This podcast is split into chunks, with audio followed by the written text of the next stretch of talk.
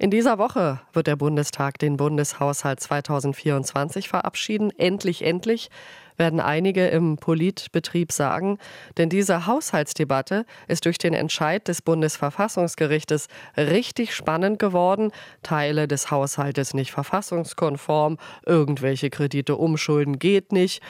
Nu ist aber alles unter Dach und Fach. Der Bundestag muss nur noch zustimmen. Omid Nuripur, einer der Vorsitzenden der Bündnisgrünen, also einer der Regierungsparteien, ist jetzt am Telefon. Guten Morgen, Herr Nuripur. Schönen guten Morgen, Frau Dahl. Am Freitag wird der Haushalt für das laufende Jahr verabschiedet. Wird er das? Ja, und äh, es ist einfach gut, dass wir es jetzt endlich hinter uns lassen. Die Prozesse, die Abläufe waren dieses Jahr komplett anders aufgrund des Urteils, das Sie gerade angesprochen haben. Wir mussten Sonderwege gehen, das war nicht besonders einfach und jetzt kommt äh, dieser Weg äh, zu einem Ende und es gibt äh, eine feste Sicherheit für alle. Es gibt derzeit eine vorläufige Haushaltsführung und dass sie jetzt zu Ende, zumindest teilweise, und dass die jetzt äh, endlich zu Ende kommt, ist gut fürs Land. Es gab viel Streit auf offener Bühne. Das ist das, was Sie mit Sonderwegen äh, meinen. Sie hatten teilweise den Eindruck einer Kneipenschlägerei. Das sind Ihre Worte, Herr Nuripur. Wird die Bundesregierung die nächsten Entscheidungen geräuschloser treffen? Ich äh, habe diese Kneipenschlägerei als Eindruck über die Ampel über das ganze Jahr verteilt gemeint. Ich glaube, dass äh, die Auseinandersetzungen um diesen Haushalt gar nicht so laut waren. Wir haben äh, hinter der Bühne viel gearbeitet, äh, allen voran äh, Kanzler, Vizekanzler und Finanzminister und haben da ein, ein, größeres Paket auf den Tisch gelegt, was zu weiten Teilen auch dann so getragen wurde, sodass ich den Streit an dieser Stelle gar nicht so heftig gesehen habe. Naja, aber komm, Schuldenbremse ist, und die Bauernproteste und also das ging ja echt ganz schön runter. Ja, ja, aber das war ja nicht der Streit zwischen, zwischen der Koalition in erster Linie. Das mit der Schuldenbremse Bremse stimmt. Wir haben weltanschauliche Differenzen in dieser Angelegenheit. Das ist nicht neu und äh, äh, das wird auch in dieser Legislaturperiode voraussichtlich nicht mehr gelöst, an und für sich, also ähm, im Allgemeinen, äh, dass äh, einzelne Maßnahmen dieses Pakets jetzt nicht zu Freudensprüngen äh, geführt haben. Das war ehrlich gesagt absehbar und dass wir da auch an richtiger Stelle, bei, gerade bei der Belastung für die Landwirte korrigiert haben, war klug. Und was, was haben Sie für, für einen Eindruck? Wird das jetzt geräuschloser? Ich habe den Eindruck nicht, denn jetzt gibt es schon wieder Streit zwischen SPD und FDP über den Kinderfreibetrag. Die FDP will ihn erhöhen, die SPD sagt auf gar keinen Fall. Wird das dann schon wieder die nächste Kneipenschlägerei? Ich glaube, dass wir äh, alle miteinander wissen, dass äh, vieles erreicht wird in dieser Koalition und dass wir erfolgreich teilweise zerredet haben, vor allem im letzten Jahr, was wir miteinander erreicht haben und davon hat niemand was. Äh, und gerade in unsicheren Zeiten, bei all den Krisen wollen die Leute halt und äh, nicht die ganze Zeit Streit haben und deshalb müssen wir uns alle zusammen am Riemen reißen.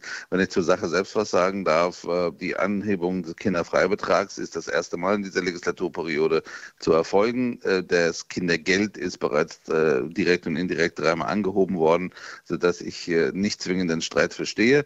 Aber Sie haben völlig recht. Also Sie sagen, wenn ich da noch mal kurz einhaken darf, Sie sagen, klar muss der Kinderfreibetrag erhöht werden. Äh, ich habe da größeres Verständnis dafür und äh, die Entlastung in der Breite erfolgt über das Kindergeld in erster Linie und das ist jetzt, wie gesagt, dreimal erfolgt.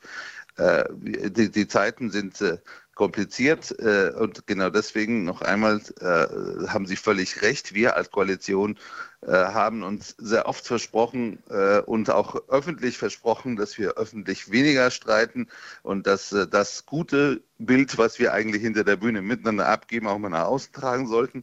Wir müssen es mal tun. Was macht Sie so sicher, dass das jetzt besser wird?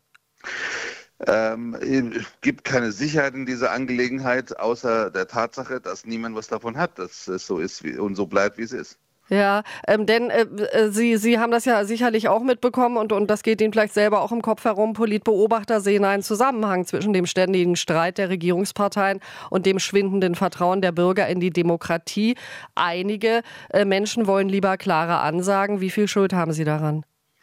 Ähm, das, wie viel weiß ich nicht. Es gibt eine, äh, wenn Sie jetzt auf, den, äh, auf die, auf die Umfragewerte der AfD abzielen, eine Reihe von Gründen, warum es so ist, wie es ist und äh, warum wir das alles gemeinsam angehen müssen. Und es ist auch richtig, dass das Erscheinungsbild der Bundesregierung keinen Beitrag dazu geleistet hat, dass es besser wird. Noch ein wichtiger und vielleicht der wichtigste Grund, warum wir damit aufhören müssen. Äh, nun passiert ja, darf ich als Demokratin sagen, Großartiges in Deutschland. Tausende gehen gegen rechts auf die Straße für die Demokratie, signalisieren sehr deutlich, dass sie mit der AfD nichts zu tun haben wollen. Aber sie geben in Umfragen dennoch ihnen nicht ihre Stimme. Warum? Äh, ehrlich gesagt äh, ist das Entscheidende in diesem Augenblick, wie Sie beschrieben haben, die ermutigenden, die ermutigende Stärke und Kraft dieser Gesellschaft, unserer Demokratie. Das ist weit wichtiger als die Frage, wie stark sind einzelne demokratische Parteien. Und äh, es gibt Dinge, die sind größer als äh, die nächsten Wahlergebnisse. Das, was wir da gerade erleben, gehört sicher dazu. Und äh, dass unser Land äh, sich nicht gefallen lässt, dass wir zurückfallen in, in finsterste Zeiten und äh, Leute, die dieses Land verelenden lassen wollen und äh, viele an den Kragen wollen, jetzt da keinen Fuß auf den Boden kriegen. Das ist jetzt das Wichtigste von allem. Ich danke Ihnen sehr fürs Gespräch am frühen Morgen. Danke Ihnen. RBB 24 Inforadio vom Rundfunk Berlin-Brandenburg.